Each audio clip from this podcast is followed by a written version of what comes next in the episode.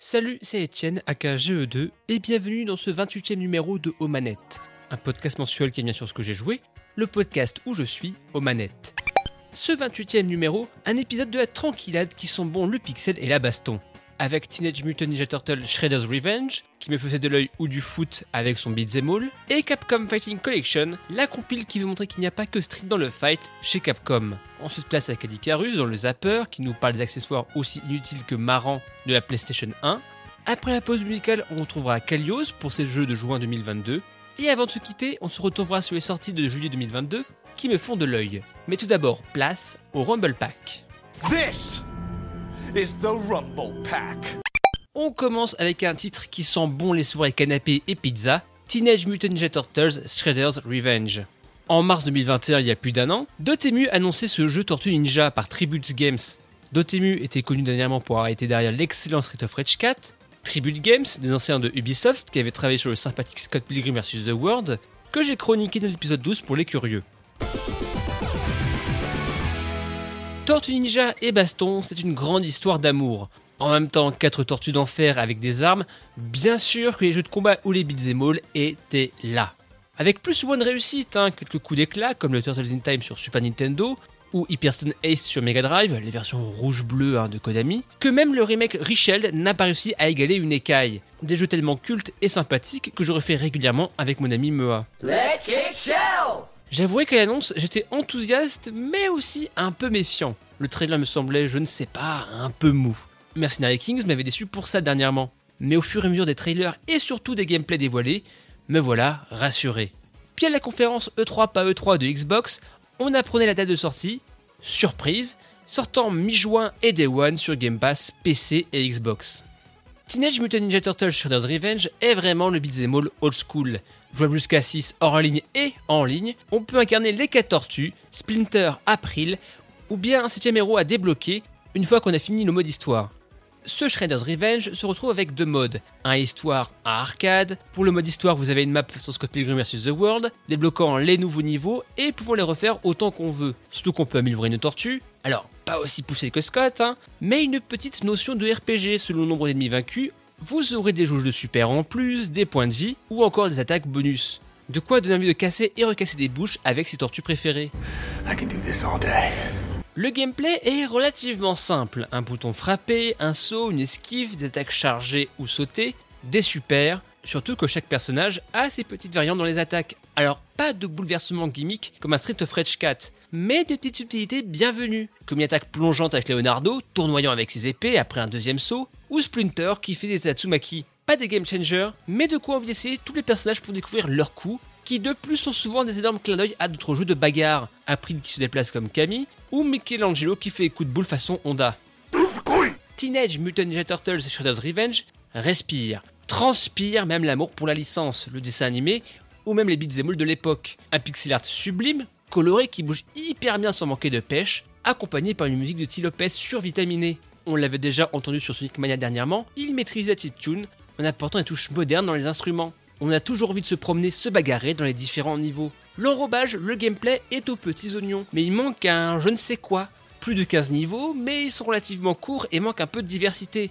Alors, il y a bien des objectifs et collectibles sur chaque niveau, mais ça reste relativement court. Après, on a le mode arcade hein, pour se faire une expérience à l'arcade, incroyable.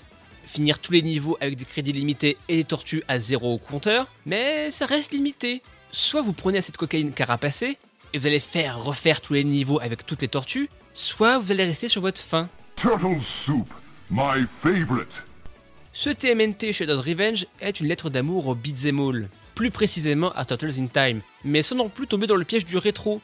Moderne dans sa palette de mouvements variés, avec une micro-notion de RPG, si vous avez grandi avec la Super NES ou le dessin animé Tortue Ninja, vous kifferez seul ou avec vos potes. Le jeu parfait du goûter ou une soirée pizza, il ne manquerait qu'un supplément niveau plus picante en garniture pour faire la pizza parfaite. Pas grave, on la mange quand même avec grand plaisir, une valeur sûre du beat'em all tout de même. Pizza Power! S'il y a bien une chose que je regrette dans mon parcours de joueur, c'est ne pas avoir connu vraiment cette folie de l'arcade. Je commence à vieillir, mais pas assez pour avoir connu ça. Mis à part 2-3 vieilles bornes dans les bistrots paumés dans le Berry, bah j'ai pas essayé cette facette du gaming dans ma jeunesse. Capcom a été toujours été mes préférés en arcade avec Cave. beat'em all comme Final Fight ou Cadillac et Dinosaur, ou la baston avec Street Fighter et les différents crossovers Marvel.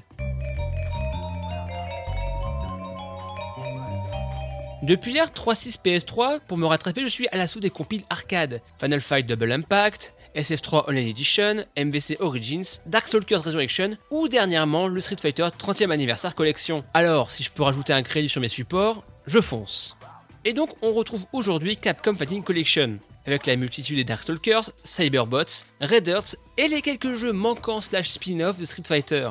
Si vous avez connu la dernière compile des 30 ans de Street Fighter, vous devriez retrouver vos marques pouvoir personnaliser les bornes sur les dégâts, les types de crédits ou la difficulté, pas mal d'ajouts en termes de skylines pour simuler ou non les vieux écrans de bande d'arcade, mais aussi quelques petits ajouts pour faciliter la vie des néophytes, comme un bouton pour les coups spéciaux ou super, façon Capcom vs SNK 2 IO. This is gonna be a match to remember. La sélection de jeux, ma foi, est intéressante. On retrouve toutes les versions arcade de Darkstalkers, même le Vampire 2 façon rouge-bleu, Hyper Street Fighter 2, permettant de faire affronter toutes les versions des castes de SF2, Super Gem Fighter, le Street Fighter façon chibi que je trouve sous-côté, Super Puzzle Fighter 2 2X, puzzle game que j'aime beaucoup d'amour, que j'ai sur sur sur sur joué sur la PS1 de Manounou quand j'étais gamin, mais aussi des jeux plus obscurs, Cyberbots avec des robots, et pour finir Red Earth qui sort pour la première fois de manière officielle de l'arcade si je dis pas de bêtises. Bref, une sélection qui fait plaisir avec des jeux assez rares, peu mis en avant. J'ai enfin pu jouer à ce fameux Red Earth, l'un des seuls jeux CPS 3 avec JoJo's et Street Fighter 3, ou même à Cyberbots que je redécouvre. Je l'avais essayé une fois en convention, mais sans plus, et là, en y retouchant, pas mal de robots différents, avec des familles mécaniques propres, ça bouge bien, même plus qu'on l'on peut imaginer pour des duels de robots, vaisseaux géants, des dashs, des projectiles, des spéciaux. Très content d'avoir pu redécouvrir ce jeu, peut-être un titre que je referai de temps en temps. Après la partie Darkstalkers, c'est cool, on a toutes les versions arcade, même Vampire Savior 2 et Hunter 2, qui sont les mêmes jeux mais avec des castes différents. Bon, je comprends toujours pas ce move, mais soit. C'est bien sur le papier, mais ça donne l'impression que ça remplit pour remplir. Ça manque peut-être un peu de pédagogie ou une partie historique pour expliquer les jeux, le pourquoi, les comment, le lore, enfin, il manque un, petit peu de lien. Car on a bien une partie de galerie qui fait plaisir avec des artworks affiches des jeux originaux, ainsi que des créations spécialement conçues pour la compile, mais ça manque d'un peu plus. La compile Street Fighter suffisait à elle-même par les différentes versions qui étaient vraiment variées, et la licence est assez forte pour se suffire à elle-même. Et comme la compile des 30 ans de SF, ça manque d'un petit poil plus de contenu ajout. Une des choses que j'avais adoré dans les ressorties 3.6 PS3 e 3.3, MVC Origins ou Darkstalkers Resurrection, c'était l'ajout de micro-missions comme faire X coups spéciaux ou projectiles pour augmenter des niveaux et débloquer des contenus bonus. Là, on se limitera au succès assez simpliste comme finir le jeu ou faire un coup spécial spécifique sur tel titre. Capcom Fighting Collection est le frère de Street Fighter 30th Anniversary, plus Access Darkstalkers et quelques bonnes surprises comme Red Earth et Cyberbots, mais il demeure que c'est avant tout pour les fans de l'arcade qui veulent se procurer ces jeux légalement sans se ruiner. En plus, la compile a ajouté le rollback pour jouer en ligne, même si c'est pas sûr que les lobbies soient ultra remplis sur la durée. A noter qu'il existe un Capcom Fighting Bundle regroupant Fighting Collection et Street Fighter. Reste plus qu'à attendre un Marvel Fighting Collection et je pense que le fan de 2D que je suis sera comblé. Et on passe Aujourd'hui dans le Zapper, je vais vous parler d'une chaîne qui me fait marrer avec un surplus de trivia jeux vidéo aussi improbable que fun, c'est la chaîne de Cadicarus. Plus précisément sa vidéo sur les accessoires PS1.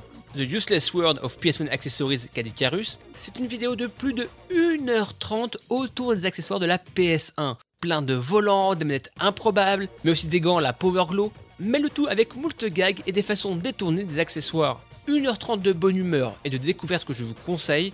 De même, je vous recommande ces autres vidéos comme les jeux sur Jésus, le Kinect et les jeux pour enfants, voire petits enfants. Et on passe au Train Vibrator. Aujourd'hui dans la pause musicale, une reprise de Mega Man 2 que j'appellerai à l'ancienne. hein. Il s'agit de Arretreo del Castillo par The Geeky Guitarist, trouvé sur OC Remix. Reprise à la guitare de Wily Stage 1 de Mega Man 2, mais avec des cordes d'un petit côté, je sais pas, Outrun vacances d'été sympathique. Et après, on retrouvera mon invité du mois, Kalios.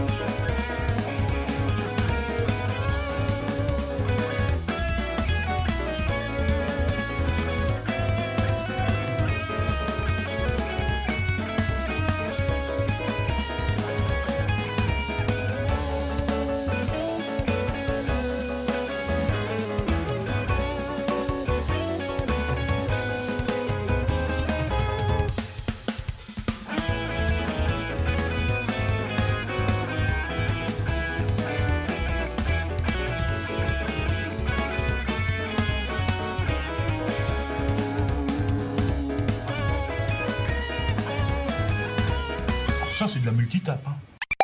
Aujourd'hui, je reçois un homme, le streamer le plus sympa du coin ou le plus coin-coin des sympathiques, avec lui des lives super sympas mais surtout giga délire. Aujourd'hui, je reçois Kalius, comment ça va? Eh, coucou GE2, merci de l'invitation, ça va très très bien, bonsoir. Alors, comment ça va? En ce mois de juin Pas trop chaud, ça va? Ah, On a tous eu très chaud, hein. je pense que ce serait mentir, ce serait mentir de dire non, tranquille. Malgré le fait que je sois dans ma petite Normandie, euh, on a eu très très chaud. hein. Peut-être un petit peu moins que certains, mais on a quand même eu, on a quand même eu chaud. Ça va, ça va. Ah bah à Paris ça crame plus à mon avis avec les toits alors que toi il y a la mer pas loin si tu veux te baigner. C'est vrai, tranquille. c'est vrai qu'on a cette chance. Ouais, ouais, ouais, tout à fait. Le Dorlo, dans 20-30 ans, il n'y en aura plus. Alors du coup t'as as deux jeux en ce moment. Tu veux commencer euh, par lequel? Je commencerai bien par celui que j'ai, euh, alors que j'ai commencé et non pas recommencé puisque c'est la première fois que je mets les pieds dedans.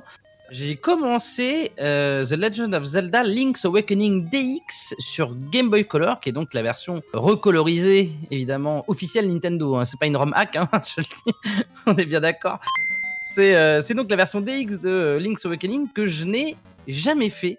Et j'y ai joué, euh, bah, j'y ai joué du coup euh, en stream euh, il y a une semaine. Et j'ai été assez surpris de voir que il est bien fait, dis donc, ce jeu pour les pour son époque sur Game Boy. Et c'est même assez hallucinant de voir que pour les quatre premières heures pour lesquelles lesquelles j'ai pu parcourir du coup la petite île sur laquelle on s'échoue hein, au début, c'est très chouette, dis donc, très joli, très mignon et la colorisation est vraiment nickel quoi, très très chouette comme petit jeu. Un nouveau jeu Zelda vient d'arriver, mais seulement pour Game Boy.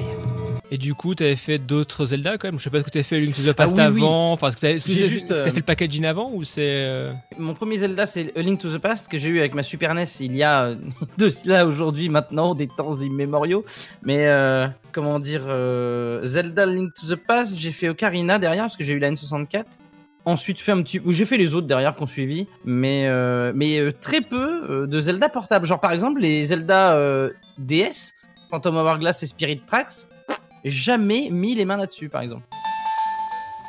En même temps ils sont un peu un peu spéciaux quand même. Surtout. C'est enfin, vrai? Bah ils sont un peu. Enfin. Autant je trouve que Link's Awakening ou même euh, merde comment il s'appelle le sur 3DS euh, Between Two, Between Ah, Worlds Between Worlds. Oui, tu vois, tu, Worlds, ouais. tu vois, il fait un peu quand même euh, saga principale. Alors que tu vois, Phantom Hourglass, c'est un peu la suite, un peu spin-off de Wind Waker et, Ah, je vois, oui. et C'est euh, un genre de, oui, c'est un genre de DLC mignon, mais en, en, en version euh, low poly. euh. bah, je sais pas si je veux dire DLC mignon, mais ça fait, ça, il manque ce côté un peu, on va dire, épique qui fait que ça rejoint un peu la saga Ah, principale. je vois, je vois. Et alors, c'est marrant parce que pour autant, euh, Minish Cap, que j'ai jamais fait non plus, les Zelda portables, je les ai quasiment, pour ainsi dire, pas fait. Et c'est pour ça que je, je joue à, à Link's Awakening DX, du coup, et non pas Link's Awakening Remake, parce qu'il y a plein de gens en stream qui m'ont fait Euh, Pourquoi tu fais pas le remake de la Switch? Euh, T'as vu, je fais bien les, les relous dans un Waouh, chat. j'ai été transporté, là j'y croyais. Là. Le relou était à côté de moi, là, il était derrière l'épaule en cas où quoi. Et donc, du coup, ils me font, mais pourquoi tu fais pas le remake sur Switch? Et je suis là, bah, en fait, j'ai pas la console. donc, en fait, je peux pas faire votre, votre jeu, là. Donc, euh, du coup, je, je, puis comme je suis dans un esprit, évidemment, toujours rétro gaming, hein, bien sûr, du coup, j'ai fait, vas-y, je lance des X et je vais voir. Et, euh, et du coup, ce qui est cool, c'est que, bah, euh, je pensais vraiment que j'allais me paumer. Il est où, lui? Parce que le jeu est tel que euh, tout est tout petit, machin, et je me suis dit, je vais me paumer, je vais, je- à un moment donné, je vais pas savoir quoi faire. Et les donjons sont pas si compliqués que ça. Parce que le seul que j'ai fait en, à part celui-là évidemment que j'ai commencé, c'est euh, Oracle of Ages que j'ai fait euh, que j'ai fait sur euh, émulation. Je me suis tellement paumé un million de fois dans ce jeu. Oh, c'est terrible. hein. Et pour l'instant, pour l'instant, dans Link's Awakening DX, j'ai fait les deux premiers donjons, je crois. Si je dis pas de bêtises, je me suis, j'ai sauvegardé devant la porte du troisième. Et du coup, j'ai fait bah, j'étais content parce que je me suis dit bah, tu vois, euh, nickel. Alors après, effectivement, euh, peut-être que l'âge et puis l'expérience de plein d'autres RPG dans le même style que Zelda, tu vois, par exemple, à Comparo, euh, j'ai joué il y a pas si longtemps que ça et je vais y rejouer bientôt à. euh, je sais pas si tu connais The Swords of Ditto. Oui, je, je vois le truc. C'est trop bien ça, mec. Ce jeu-là, c'est un ode à, à Zelda de l'époque Super NES, NES Super NES, quoi. C'est trop trop bien. Et, et du coup, peut-être que le fait d'avoir pu jouer et que bah du coup, je réfléchis pas de la même manière qu'à l'époque où le jeu est sorti sur Game Boy, euh, tu vois. Peut-être qu'effectivement, euh, j'ai moins de difficultés parce que euh, je suis un peu moins débile que, que quand j'étais que quand j'avais 10 ans quoi tu vois donc euh, ouais ouais en tout cas euh, j'ai hâte de voir la suite parce que je- toi tu l'as certainement fait je suppose peut-être Link's Awakening. Ça fait des semaines que je joue sans arrêt. J'avais fait le- la version noir et blanc à l'époque, puis j'ai refait sur Switch le, le remake. Ah et le remake est bien alors du coup? Mais le remake est très mignon. Le côté euh, joué euh, rajoute un peu de mélancolie à la mélancolie, ce qui fonctionne bien. Après, voilà, ça, ça reste le même jeu dans l'absolu. Il est juste en 16 neuvième et plus joli, mais donc en tout cas voilà j'ai hâte de voir la suite parce que euh, bah des, des jeux Zelda euh, j'en fais pas tant que ça finalement et euh, celui-là il est mignon et puis ça rappelle plein de souvenirs puis bon c'est Zelda hein, ça fait d'air comme, comme on dit bah, si t'aimes bien les Zelda-like, je te conseille aussi Tunic, qui est un peu. euh, ah qui a un peu Zelda, même si le gameplay est un peu aussi Dark Souls, le côté un peu roulade, tout ça. Mais Ouais. si, si t'aimes bien les Zelda-like et t'aimes bien le côté Ouais. un peu cryptique, je pense que Tunic ça pourrait te parler aussi. Eh ben, je l'ai commencé il y a quelques mois et euh, et euh, pas de chance, il a subi ce que tu connais peut-être comme euh, comme comme euh, enchaînement de malchance entre guillemets de timing, c'est que il est sorti en même temps qu'un autre truc et euh, j'ai drop un tunique pour aller jouer à ce truc. Et j'ai fait bah tant pis, je puis au bout d'un moment j'ai fini par le désinstaller parce que bah je I don't want to play with you anymore. Ça faisait trop longtemps que j'étais pas retourné dedans et quand j'ai rouvert mon jeu, j'ai fait oh, je sais plus où je suis, je sais plus ce que j'ai fait, au secours. Et j'ai jamais repris ma sauvegarde et j'ai arrêté de jouer à Tunic malgré le fait que j'avais trouvé ça très cool euh, Tunic, ouais. Bon, au pire, tu le referas dans quelques mois ou années quand auras, tu, Oui. tu referas à zéro. Voilà, une fois que ton cerveau sera, aura ouais. rebooté, tu pourrais y retourner, quoi. c'est ça, c'est ça. Quand j'aurai wipe tout, tout souvenir du début du jeu, ouais. Bah, du coup, autre aventure qui est plus axée euh, multijoueur, un, un peu de Fantasy Star Online, si je dis pas de bêtises. Alors oui, alors c'est c'est un alors c'est euh, c'est pas récent du tout hein. euh. Heureusement heureusement que quand tu quand tu m'as envoyé l'invitation que, que le message c'était pas euh, quels sont tes jeux du mois de juin récents? Parce que je suis complètement pas du tout dans le ski récent mais euh, effectivement euh, j'ai repris la version PC de Fantasy Star Online et non pas euh, Fantasy Star Online 2 hein. non non hein, j'ai repris euh, Fantasy Star Online premier du nom qui est sous-titré Blueburst pour la version PC il y a euh, tout simplement un serveur privé qui s'appelle Stack sur lequel je suis allé. Et du coup euh, One Shot m'a parlé de ça parce qu'il est sur mon Discord et il est très présent dans ma communauté sur mon stream. Et on s'est pris tu sais c'est on discute un soir et puis blablabla. Puis tu sais ça part vite. Genre ah putain euh, c'est vrai que PSO euh, ça ferait du oh là là me balader dans Pioneer 2 et tout et il me dit euh, mais tu sais que là regarde tac tac tac tu t'inscris tu machin t'installes et on peut jouer. Hein. Et j'ai fait, mais non. Mais si, c'est possible. Et donc ça fait deux semaines qu'on parcourt, qu'on parcourt PSO. Et c'est un vrai kiff parce que bah un MMO, ce qui était originalement sorti sur Dreamcast, hein, si je ne m'abuse, hein, c'est ça. Fait par la Sonic Team avec une. C'est surtout pour la musique, moi, que je joue à PSO aussi. hein. Oh, la musique elle est géniale. hein, Tu y as joué toi? Tu bah joué toi à PSO Ah bah ça vient de là mon pseudo, hein, donc euh, oui. Ah merde, oui, d'accord. d'accord. Ah oui. ah oui. D'accord. Donc euh, voilà, bah en tous les cas, euh, apparemment il y a plusieurs serveurs, mais euh, je sais pas si t'as vu ça. Ça c'est parfaitement fou. Euh, Il y a euh, des mecs qui ont réussi à rebrancher des serveurs de PSO Dreamcast. Euh, alors Dreamcast j'avais pas vu, j'ai vu que GameCube c'était possible aussi, mais Dreamcast je savais pas, tiens. Bah, Dreamcast, euh, pour peu que t'aies le disque du jeu dans ta console, ils ont, euh, t'as juste, euh, t'as juste à, à plug ta console avec le, le câble RJ45 comme d'hab, tu vois. Bravo, vous êtes sur Internet. Et apparemment, il y a juste une manip à faire pour euh, changer la direction du serveur avec le le- l'IP du serveur en question. Cliquez sur le bouton. Et tu peux jouer. Et en l'occurrence, je dis ça parce que j'ai des gens de ma commu qui, euh, il y a un an, je crois, euh, jouaient à PSO avec ça. Ils étaient là, mais euh, si tu te chopes un, un disque de PSO, tu rebranches ta console, tu lui mets un câble euh, à l'arrière. Et si tu rentres toutes ces données-là, t'as un tuto et tu peux jouer en ligne encore à PSO. Et le fameux serveur qui permet de jouer avec la Dreamcast, c'est le serveur sur lequel je suis sur PC. Et donc les joueurs Dreamcast, PC et GameCube peuvent nous rejoindre.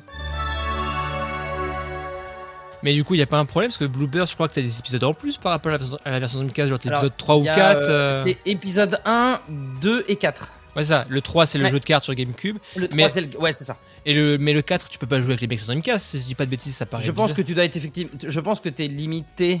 Hmm. Je suppose. hein. Je Enfin, après, suppose je sais pas. hein. Moi, j'y joue pas sur Dreamcast, donc j'ai pas pu poser tant de questions que ça aux gens qui y sont. Mais, mais de ce qu'il m'a expliqué, apparemment, ouais. hein, euh, si je dis pas de bêtises, encore une fois, euh, les joueurs Dreamcast peuvent complètement euh, rejoindre les euh, lobbies et les serveurs sur lesquels on est, ouais. En tout cas avec Blueburst. Donc euh, on a bouclé l'épisode 1 là, on est en train de farmer et euh, on va comment on va entamer l'épisode 2 quand on sera bien stuff. Parce qu'on n'aime pas trop galérer, hein. donc nous on farme comme des gros. De toute façon, faut farmer, on- hein. Ouais, est-ce que Oh, on, va, on, va, on a envie de rouler un peu sur le jeu, ça nous amuse, tu vois. Donc j'ai pris, euh, alors je sais pas toi quelle classe tu prenais, moi j'ai décidé d'en chier, donc j'ai pris la, j'ai pris les forts, les mages. Ok, bon, ça, à force, c'est pas les pires. c'est- Je trouve que les plus compliqués, c'est plus les, les robots de manière générale, quoi. Alors que. Alors je, me- je, je me souviens malheureusement plus des noms de chaque. Il y a You pour y a- les c'est- humans. c'est- c'est- c'est- T'as les Fomar, les. C'est ça. Et après, t'as les Phonium, Phonium et euh, je sais plus quoi. Parce que t'as les Oui, Humar, les Ucast. Enfin, les Cast, c'est Oui, les c'est ça. robots. Les, oui, c'est Hunter, c'est ça. hein C'est ça, c'est Hunter, les mecs qui tapent à l'épée, ouais. Hunter, Ranger et Force. Je, je sais que c'est Humar et Ucast pour euh, les, les personnages. Yes. Et après, les personnages, je sais plus. U- Humal Peut-être Humal. Oh, je sais plus. Mais en fait, moi, j'ai, euh, je suis pas allé très loin. J'ai fait, je veux faire un mage. Et j'ai, demandé à One Shot, j'ai fait, c'est quoi un mage? Il fait, c'est euh, fort. J'ai fait, let's go. je suis pas du tout regardé les autres classes, genre en mode pff, balèque. Voilà. Mais euh, en tout cas, non, non, quel plaisir. Et puis les musiques, les musiques de PSO, hein, c'est genre, c'est trop bien. hein. C'est trop, trop bien. Vraiment. Donc voilà, en tous les cas, euh, donc euh, Zelda, Zelda DX et euh, Fantasy Star Online euh, Blue Burst. euh, Des jeux euh, de, ah, comme tu disais, très récents, il n'y a pas de problème. hein. Oui, oui, voilà. Et du coup, t'as d'autres jeux, fait. d'autres jeux de prévus sur ta backlog ou je, je pense que de euh, Euh, Zelda et alors, Fantasy Star Online, ça va t'occuper un bon euh, moment. hein. eh, oui, déjà, oui, déjà. Mais euh, alors, bah tiens, bah du coup, mais je viens de dire, bah c'est quoi, j'étais en train de me dire, c'est vrai que j'ai pas grand chose de mis de côté euh, en jeu que je vais faire prochainement, mais euh, il y a deux choses.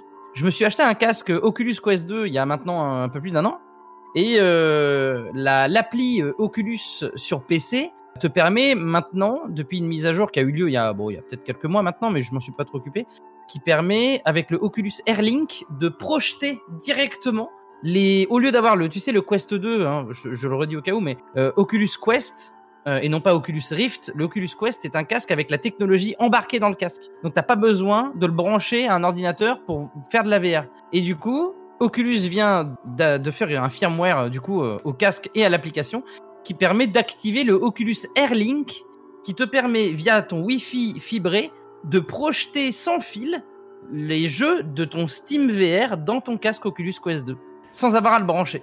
On vous a mal informé. Vous devez vous adresser au guichet 2. Ici, à côté. Non, ça c'est le guichet 8. Le guichet 2, je ne sais pas où ils l'ont mis. Ok, j'ai- je pense avoir compris le, le principe parce que ça, ça, si ça, ça- clair, ouais, non, mais j'ai compris. C'est compliqué, mais ouais. Donc du coup, tu peux jouer à, à Steam VR avec l'Oculus. Du coup, tu peux, en fait, tu peux euh, envoyer dans ton casque Quest euh, directement les jeux qui sont euh, générés par ton PC et non pas par le casque. Parce que le casque, il a une limite. Donc je peux pas jouer à Half-Life Alyx, par exemple, avec le casque tout seul. Parce qu'il est que sur Steam de toute façon et que du coup, le Airlink va me permettre, en achetant Half-Life Alyx, de brancher directement mon PC à mon casque pour que je puisse jouer au jeu euh, directement via l'Oculus Airlink sans fil. Et j'ai testé vite fait euh, euh, avant-hier de faire la connexion avec SteamVR et mec, ça marche ultra bien. Oh, c'est bien parce que, c'est- parce que ça coûte vraiment cher le Steam VR. Ça a l'air très bien, mais euh, enfin, les casques Oui, le- sur oui, PC, oui. ça coûte une blinde. Hein. Faut, faut, Ouais, ouais, ouais, le- Valve Index, je- non, c'est pas ça qui s'appelle le, le, très- casque de. Je sais plus comment il s'appelle. Ouais, ça, ça peut ressembler à ça. Attends, je vais regarder vite fait. Je crois que, je crois que c'est ça, le, le nom du casque VR de, de Valve. A few moments later. Parce que le va- le- le- l'espèce de tablette. C'est ça le Valve Index, c'est ça. C'est ça, il coûte 1000 balles, je crois, hein, si je dis pas de conneries. Bah, attends, on va Moi j'ai fait oulala, je vais euh, je vais m'occuper du Airlink de Oculus parce que moi je mets pas 1000 euros. Bah, c'est 1080 balles et je pense pas que ça coûte Oh le là frais de là. port. hein. Mec, c'est fou, 1000 euros. Le Oculus Quest 2, je l'ai acheté 349 euros en janvier 2021. C'est-à-dire qu'aujourd'hui, il coûte encore moins cher en plus. Donc euh, effectivement, dans les prochains jeux, il y aura certainement bah, Half-Life Alyx et tout plein de jeux VR que je pouvais pas lancer avec le Quest 2 parce que le casque était trop limité. Et euh, du coup, euh, je vais pouvoir me, je vais pouvoir me faire plaisir, je pense, ouais. Ah bah ça, ça va suer à grosse goutte à mon avis prochainement. Ah ouais ouais, mais euh, j'ai vraiment acheté ce casque pour me faire un kiff il y a un an et demi. Et là, mon prochain gros achat, c'est enfin de m'acheter une Switch. Parce que j'ai toujours pas cette foutue console et que j'ai l'impression d'être le dernier être humain à pas avoir une Switch.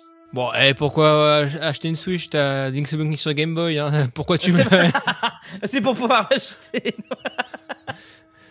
Donc euh, ouais ouais voilà. Donc je m'achèterai certainement une Switch une une Switch une Une Switch Switch, une Switch là. Et exactement une Switch une OLED. un Schweppes. OLED je pense. Un Schweppes un Schweppes Agrim OLED ouais Ok. exactement Bah, ça, Voilà. fait- ça, ça va t'occuper pendant plusieurs mois, je pense. Surtout si t'achètes une Switch, je pense que si tu veux Ah bah, rattraper rien, que- oui. rien que les bons jeux, t'en as pour un petit moment. hein. ah bah c'est ça oui oui oui tout à fait Ah bah cool, bah du coup on peut te retrouver euh, sur Twitch euh, principalement. oh maintenant oui principalement oui Bah du coup bah bon stream, euh, ah bah merci beaucoup bon bon farm de Rappi et pour euh, Ah oui, oui. quoi. tout à fait merci beaucoup GE2 un gros bisou à toi Bisous et on passe au Super Scope. Voici le Super Scope 6. Alors qu'est-ce qui me fait de l'œil en juillet? Il y a une série que j'ai toujours vue un peu de loin, c'est celle des Clonoa. Avec Clonoa Fantasy Rivalry Series, qui permet de refaire les deux premiers épisodes, ça donne envie de enfin découvrir la saga. Aussi, fin du mois, il y a Digimon Survive qui m'interpelle, je vois les gens qui se hype de plus en plus depuis des mois, et je commence aussi à être curieux. Ayant grandi avec le dessin animé, pourquoi pas voir ce que donne ce fameux jeu Digimon? Merci d'avoir suivi ce 28e numéro de Omanette, un podcast produit par Club Katsu. Merci à mon invité Kalios, vous pourrez retrouver sur Twitch. Merci d'avoir écouté ce podcast. Au passage, si vous soutenir ce dernier, n'hésitez pas à le partager sur vos réseaux favoris, mettez vos plus belles 5 étoiles sur iTunes ou de participer à notre Patreon. On se retrouve le mois prochain dans un prochain épisode. Allez, à plus dans le Sage Bonus.